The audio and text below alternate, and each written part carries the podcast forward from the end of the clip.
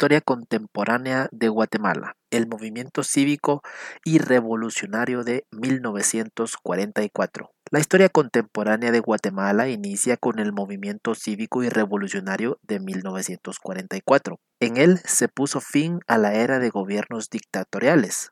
La población, por fin, fue atendida en educación, salud, seguridad, trabajo y vivienda. Guatemala entró en el siglo XX, el principio del fin. Llegaba a su fin la Segunda Guerra Mundial, a mediados de los años 40. En casi todo el mundo se respiraban aires de libertad y democracia. Estos habían llegado a Guatemala y las nuevas generaciones entusiastas de profesionales, estudiantes universitarios, maestros, maestras, así como prometedores empresarios, se mostraban animados ante la posibilidad que el gobierno dictatorial encabezado por Jorge Ubico se renovara y estuviera dispuesto a las transformaciones que se anunciaban en el mundo. Ese cambio deseado era poco probable, porque Ubico había creado extremados controles hacia la población. Además, persistían sentimientos de apoyo al gobierno, actitudes serviles, miedo y sometimiento. Con ello, se dificultaba reunir a las y los ciudadanos alrededor de una lucha común. Finalmente, esa lucha se forjó alrededor de la idea de la libertad política, de expresarse, de organizarse y de participar sin temor. La circunstancia facilitó que las y los ciudadanos se reunieran y conformaran las manifestaciones o jornadas cívicas que a partir de junio hasta octubre presionaron al gobierno para derrocarlo. El gobierno no esperaba que se unieran las voluntades de las y los ciudadanos pidiendo la renuncia del dictador.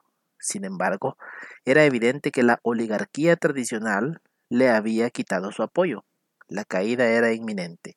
La gota que derramó el vaso fue una petición de dejar el cargo que fue firmada hasta por algunos de sus fieles servidores y amigos, quienes habían decidido abandonarlo y restarle su apoyo. A la carta se le conoce como el documento de los 311. Ante la presión, Ubico decide renunciar.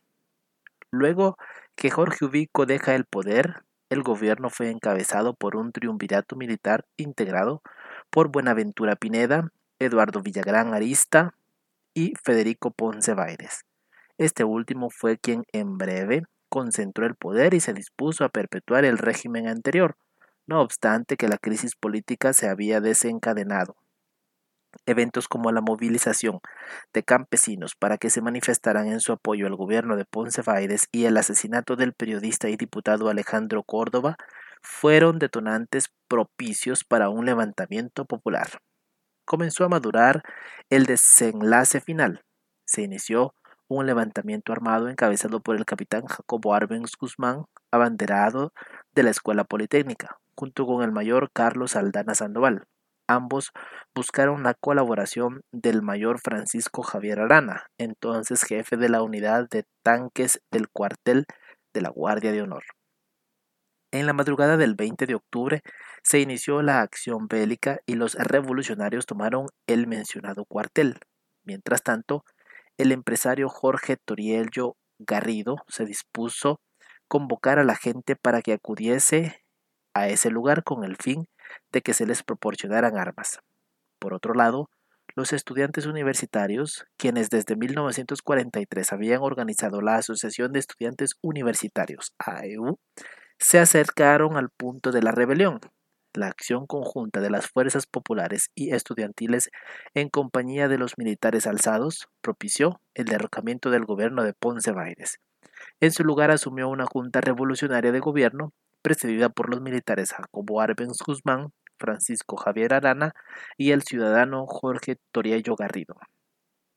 La Junta Revolucionaria de Gobierno disolvió la Asamblea Nacional, decidió que fueran convocadas elecciones para integrar una Asamblea Nacional Constituyente encargada de promulgar una nueva constitución política de la República, que reemplazaría a la que estaba vigente desde 1879.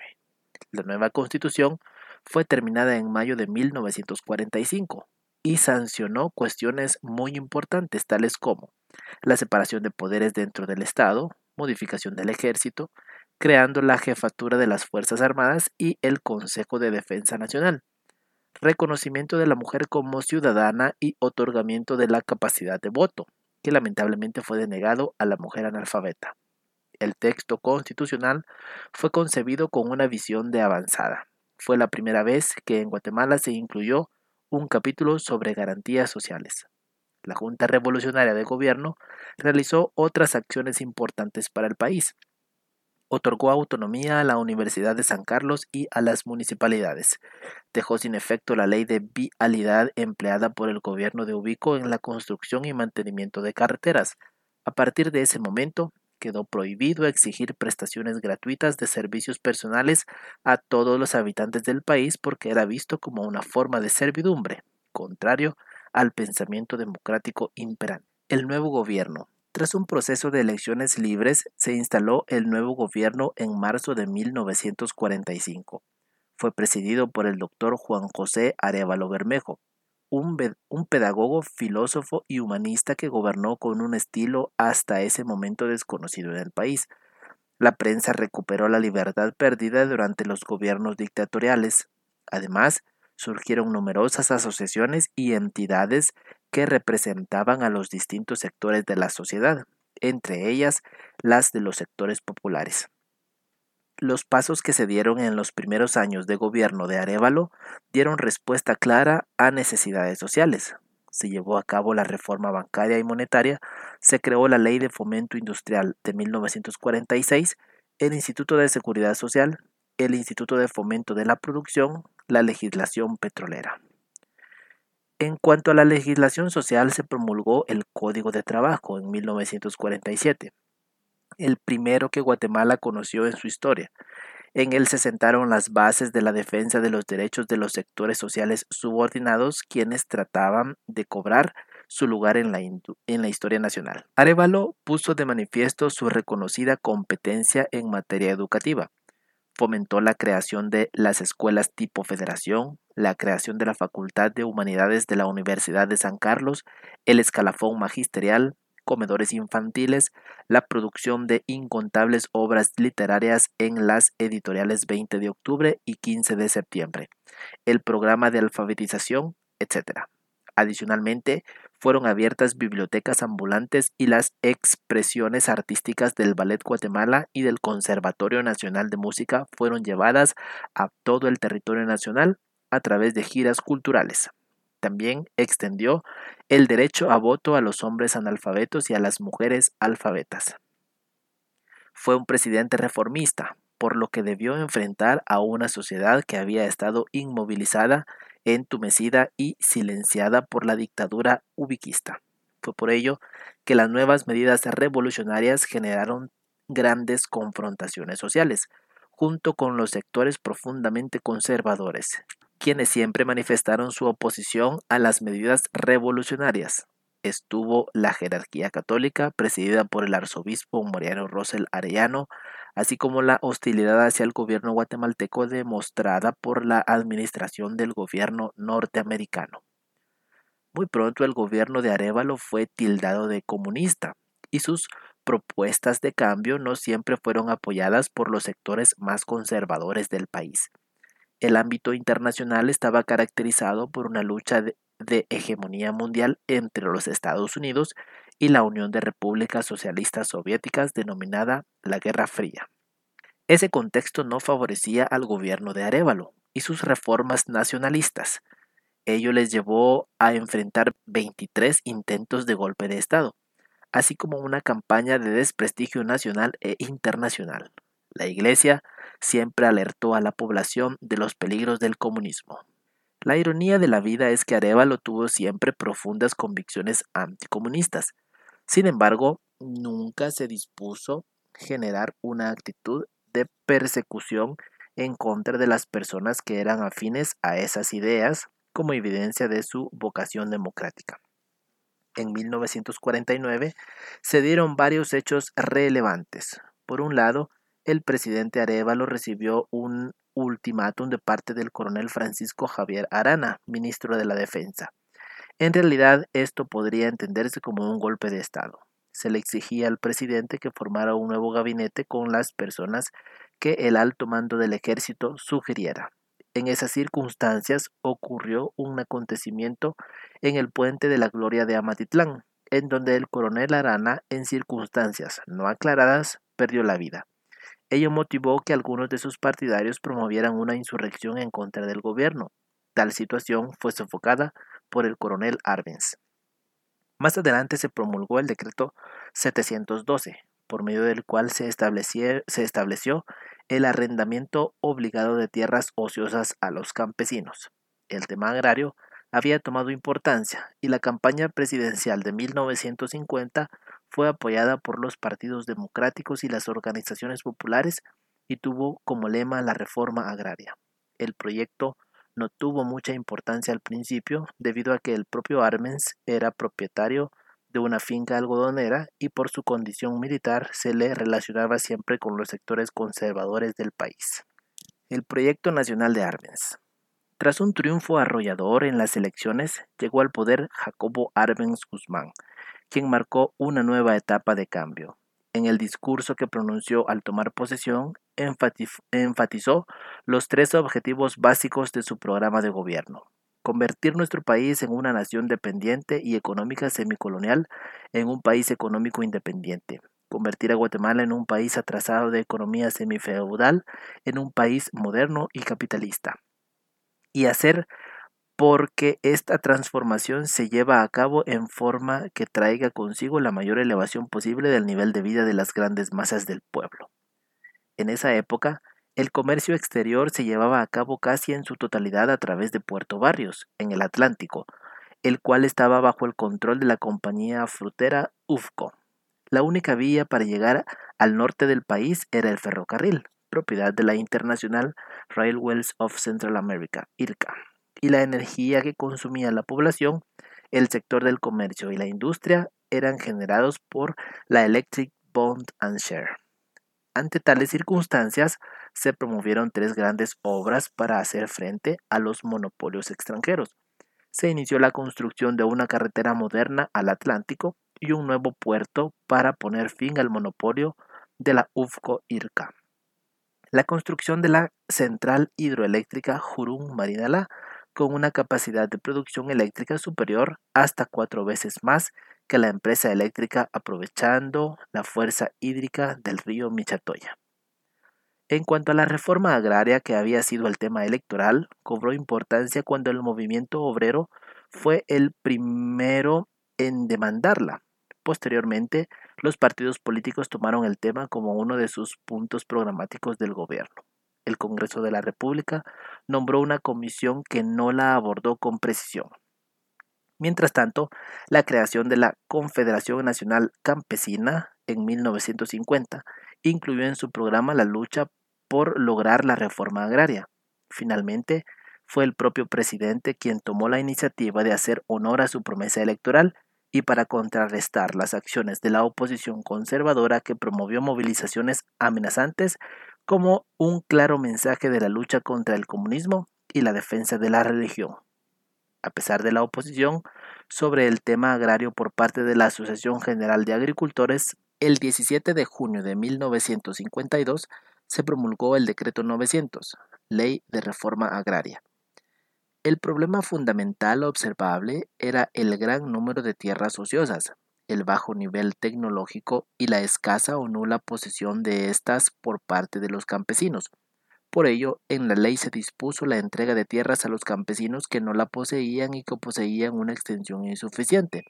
Además, se estableció el facilitarles crédito agrícola tanto a los campesinos como a los agricultores en general, así como el suministro de fertilizantes, semillas, asistencia técnica, ganado de laboreo y la restitución de las tierras pertenecientes a las comunidades indígenas. Las tierras del Estado en calidad de latifundios fueron llamadas fincas nacionales y otorgadas en usufructo a los campesinos. El tema de la expropiación de las tierras ociosas afectó tanto a terratenientes nacionales como a la empresa extranjera UFCO. A esta se le expropiaron tierras ociosas y se llevó a cabo el pago de acuerdo con el valor registrado en las mismas. Numerosos propietarios de fincas demostraron que sus feudos no estaban dentro de las extensiones previstas por la ley para proceder a la expropiación. hubo resistencia violenta a la reforma. La Iglesia Católica manifestó su franca oposición a la reforma y frente a estas acciones los campesinos organizados en comités agrarios cumplieron con un papel muy importante para defender la reforma agraria. El gobierno procuró que la ley se aplicara con estricto apego sin afectar a los pequeños y medianos propietarios. No obstante, se llevaron a cabo medidas desacertadas y violaciones evidentes que desembocaron en invasiones a la propiedad privada. El derrocamiento de Arbenz era inminente. A este punto, la sociedad guatemalteca se veía confrontada entre los defensores del gobierno, a quienes se les llamó comunistas, y los anticomunistas. Estos últimos siguieron el mensaje de las cartas pastorales del arzobispo Mariano Rosel Arellano, en las que se pedía al pueblo de Guatemala levantarse como un solo hombre contra el enemigo de Dios y de la patria. Movimiento contrarrevolucionario. A finales del mes de mayo de 1954, los opositores al gobierno de Arbenz se reunieron en el Movimiento de Liberación Nacional, el gobierno de los Estados Unidos tomó la decisión de ayudar a los rebeldes anti-arbencistas. Se entregó en acción y, junto con el Central de Inteligencia Norteamericana CIA, se firmó el Pacto de Tegucigalpa con los países que apoyaban la invasión. El movimiento tomó como bandera la defensa de la democracia en contra del comunismo. La realidad era otra porque la causa real fueron las medidas nacionalistas aplicadas que habían afectado los intereses de las compañías norteamericanas en complicidad con la burguesía guatemalteca y ello justificó el derrocamiento del gobierno arbencista. Al iniciarse formalmente la rebelión contra Arbenz surgió la radio clandestina. En junio empezó a volar un avión entre la ciudad que lanzó propaganda y ametralló a la población capitalina atemorizada. A pesar de que el Ejército de Liberación Nacional estaba constituido por un escaso grupo de soldados mercenarios encabezado por el coronel Carlos Castillo Armas, fácilmente lograron avanzar hacia la capital. El coronel Arbenz Guzmán renunció y confió el gobierno al coronel Carlos Enrique Díaz, con la seguridad de que la institución armada defendería todos los logros de la revolución. Dadas las circunstancias, el ejército apoyó el régimen liberacionista. Pronto se dio paso a la derogación de la ley de reforma agraria y muchas de las iniciativas impulsadas por los gobiernos de la revolución, tal como el programa de alfabetización. Por medio de un plebiscito, los ciudadanos fueron preguntados si aceptaban que Carlos Castillo Armas fuera nombrado presidente constitucional de la República, y la respuesta le favoreció el presidente electo convocó a elecciones para una Asamblea Nacional Constituyente que promulgó la Constitución de 1956. Se decretó la Ley Preventiva contra el Comunismo y el Estatuto Agrario, decreto 559 de fecha 25 de febrero de 1956, que constituyó la nueva legislación en materia agraria. Obras como la carretera al Atlántico y la hidroeléctrica se continuaron gracias a la ayuda económica otorgada por el Banco Mundial con la influencia del gobierno norteamericano. Carlos Castillo Armas fue asesinado el 26 de julio de 1957 y asumió la, y asumió la presidencia del licenciado Luis Arturo González. El designado a la presidencia convocó a elecciones y los resultados no fueron aceptados por los partidos principales. El presidente González fue sustituido por una junta militar integrada por los coroneles Óscar Mendoza Azurdia, Roberto Lorenzana Salazar, Gonzalo Yurrita Nova. De nuevo, se convocó a elecciones en el año de 1958, las cuales dieron una ventaja de votos al general e ingeniero Miguel Idígoras Fuentes, quien finalmente fue electo presidenta por el Congreso de una elección de segundo grado. Conflicto armado interno. El gobierno de Idígoras Fuentes enfrentó un país que aún no había superado los eventos de la contrarrevolución, persistía el sentimiento de confrontación entre los revolucionarios y los liberacionistas.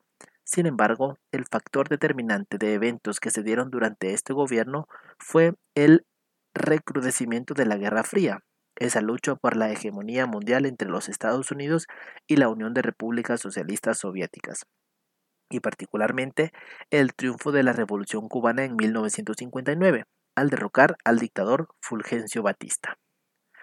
El gobierno norteamericano ejercía presión en América Latina y particularmente en Centroamérica para obtener posiciones oficiales en contra de Cuba. Guatemala volvió a tomar partido y Estados Unidos recibió el apoyo del gobierno de Idígoras Fuentes para entrenar en territorio guatemalteco a cubanos anticastristas para invadir Bahía Cochinos en la isla de Cuba. Se contó con la colaboración del señor Roberto Alejos y la finca La Helvetia de su propiedad, a pesar que esta operación era encubierta porque no fue conocida por la prensa. Algunos militares guatemaltecos tuvieron conocimiento de la misma y la consideraron una traición a la patria. La invasión a Cuba sufrió un revés con el movimiento organizado el 13 de noviembre de 1960. Se inició un lanzamiento de los militares que se agruparon en una organización conocida como la Logia del Niño Jesús. Este alzamiento fracasó por la mala planificación, su deficiente conducción y porque la mayoría de los alzados se rindió. Un grupo de ellos se refugió en El Salvador y Honduras. Entre los dirigentes figuraban Marco Antonio John Sosa, Luis Turcios Lima, Luis Trejo Esquivel, Alejandro de León Aragón, Vicente Loarca, Francisco Franco Almendaris. Los rebeldes finalmente decidieron organizarse como guerrilla. Entonces existían tres partidos políticos. Partido Revolucionario, PR, Democracia Cristiana Guatemalteca, DSG, y Movimiento de Liberación Nacional, MLN. Ante los alzamientos militares en contra del gobierno, los partidos firmaron el pacto tripartito el 2 de diciembre de 1960. En él decidieron no apoyar al gobierno dejando clara su posición anticomunista.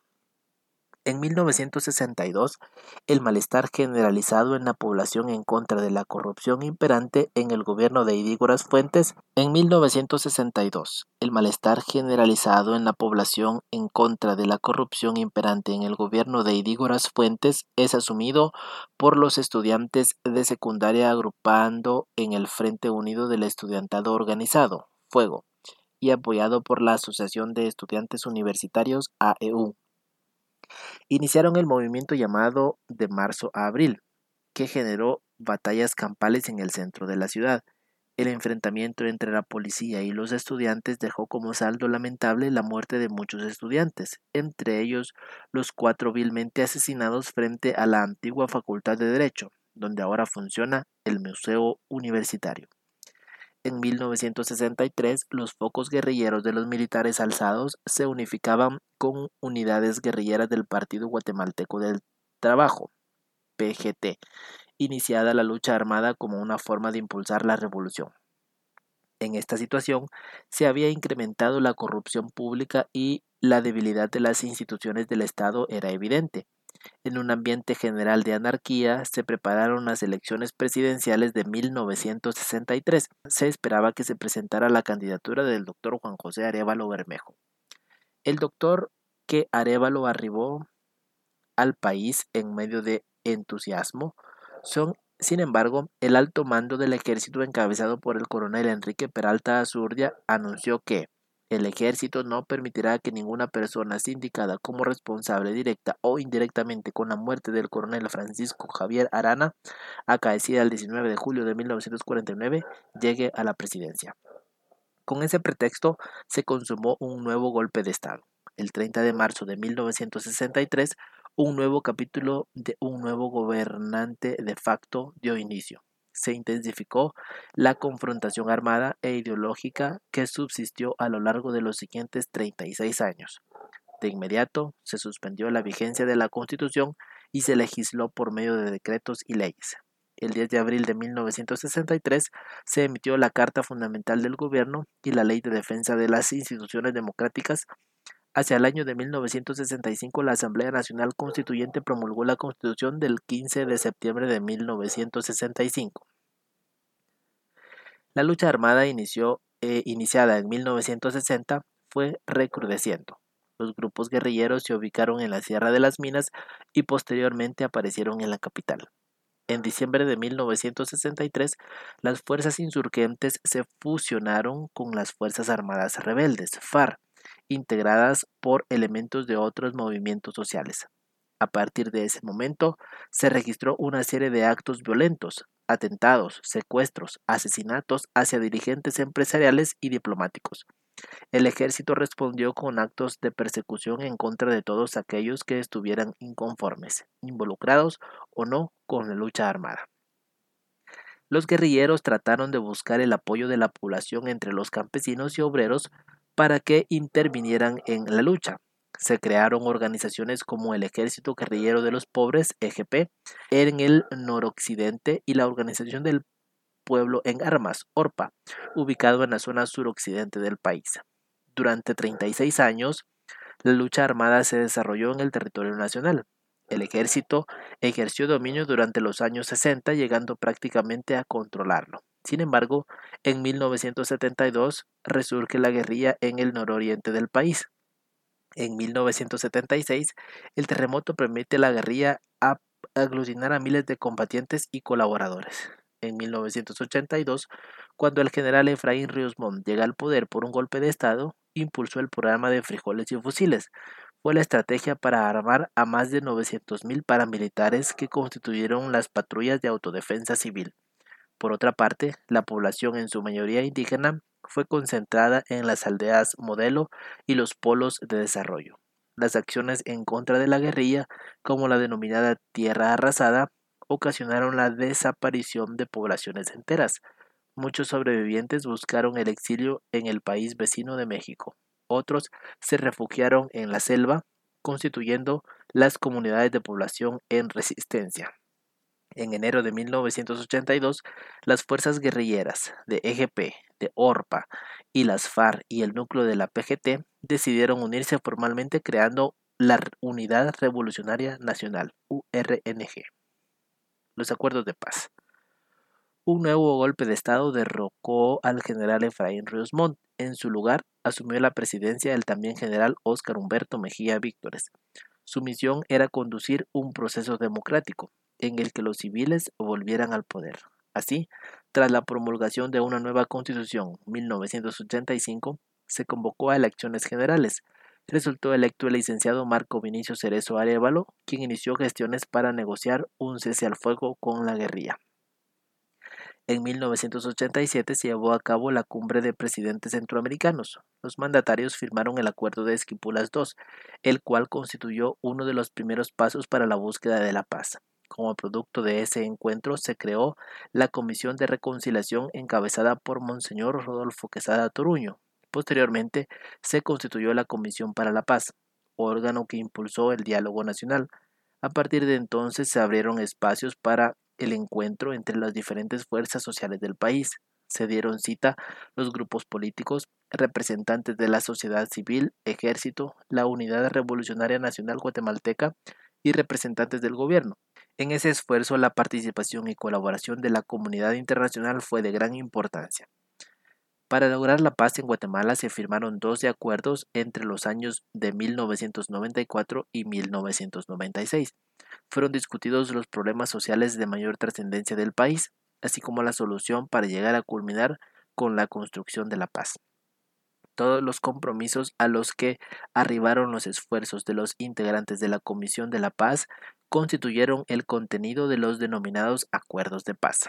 Tras nueve años de negociaciones, el 29 de diciembre de 1996 se firmó el acuerdo de paz firme y duradera que puso fin a 36 años de conflicto armado en nuestro país.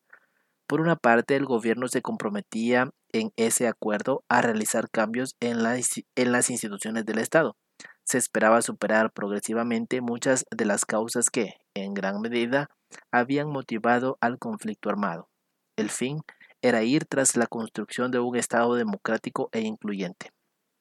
Por otro lado, el compromiso de los integrantes de la URNG fue de abandonar la lucha e integrarse a la sociedad a través de organizaciones en un partido político democrático.